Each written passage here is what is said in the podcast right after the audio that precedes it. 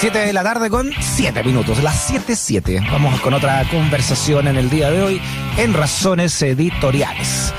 Bueno, el gobierno anunció, como te lo decíamos en titulares, ¿no? Anunció hoy la extensión del ingreso familiar de emergencia, el IFE, por los meses de octubre y noviembre, algo que varios parlamentarios y parlamentarias pedían como requisito para no apoyar un cuarto retiro de los fondos de pensiones.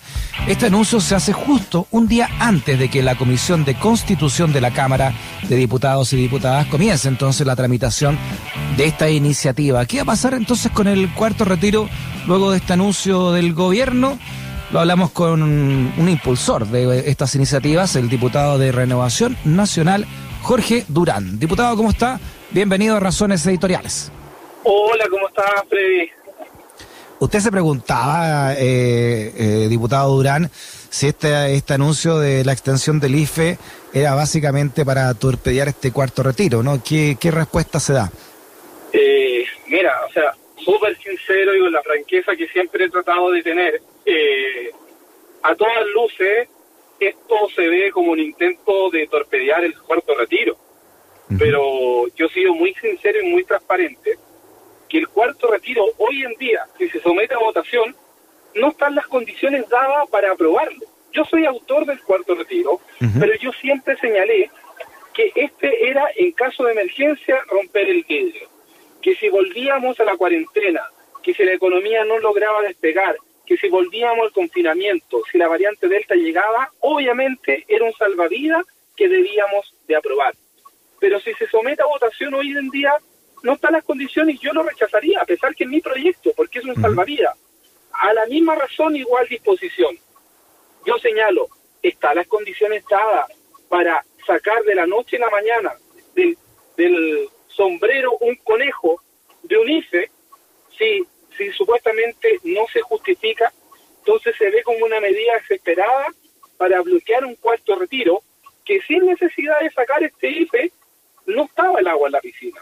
Entonces yo encuentro que es un poco eh, irresponsable que tildaron, me tildaron a mí y a muchos otros parlamentarios que éramos populistas, que año, año electoral, buscábamos un, un proyecto, un cuarto retiro, sin, sin fundamento, sin razón, pero me parece extraño que de la noche a la mañana saquen este IFE, eh, que, las condiciones no están dadas.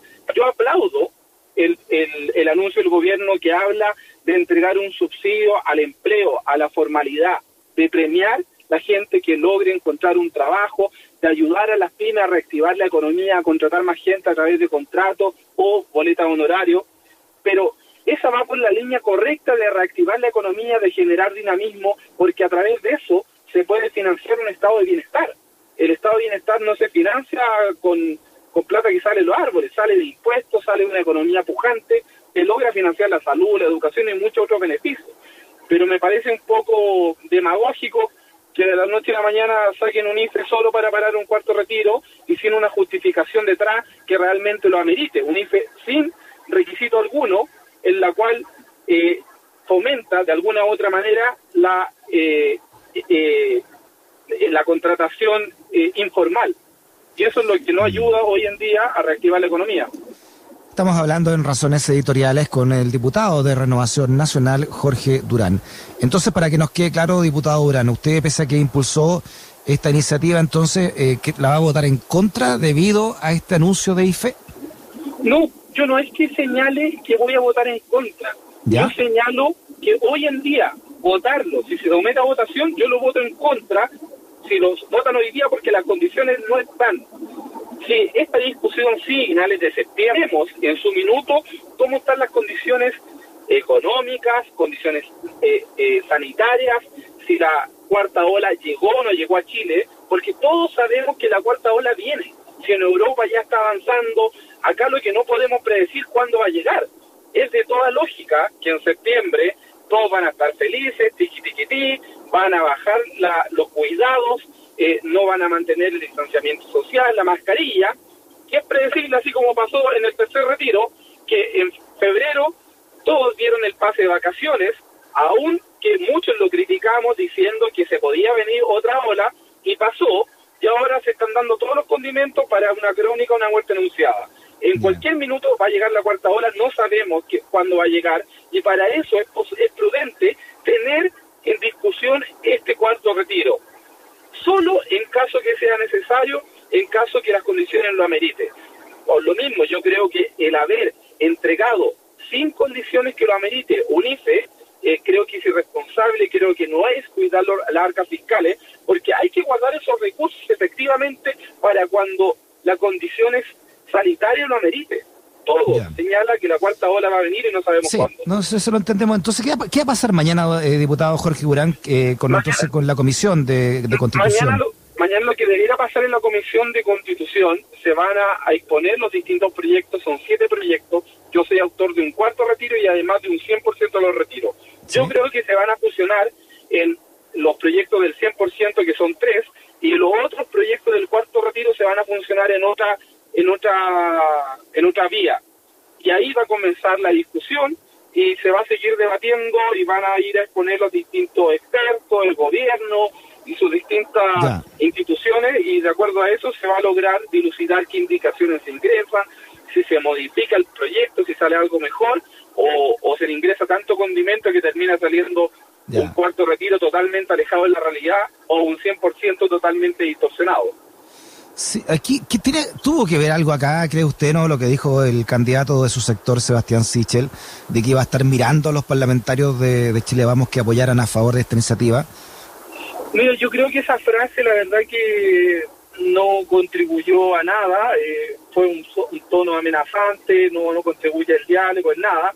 Y creo que sí ayudó y contribuyó a que en forma desesperada el gobierno saliera con este IFE, que no es que yo esté en contra del IFE, oye, toda la gente va a estar feliz que, siga un IFE, pero, pero va en contra el raciocinio y el argumento que siempre el gobierno y muchos actores de mi sector político han predicado, que hay populismo, que hay demagogia, que hay año electoral, que, hay que, que hacen ofertones sin justificación, y hoy en día las condiciones sanitarias, eh, mucha, eh, se está reactivando la economía, las pymes están volviendo a producir, se está diciendo que se necesita más mano de obra, mucha gente eh, está prefiriendo eh, los eh, no tener contratos formales para poder seguir teniendo beneficios del Estado.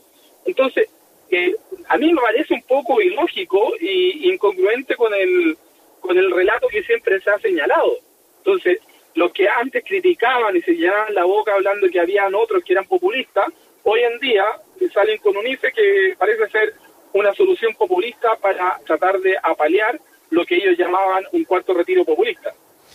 Ya, oiga, entonces, eh, diputada, para que nos quede claro, ¿no? ¿Cuál es su posición entonces respecto del el cuarto retiro ahora que se anuncia un nuevo IFE? ¿Usted va a guardarse entonces, se lo guardaría ese cuarto retiro ahora que hay un IFE?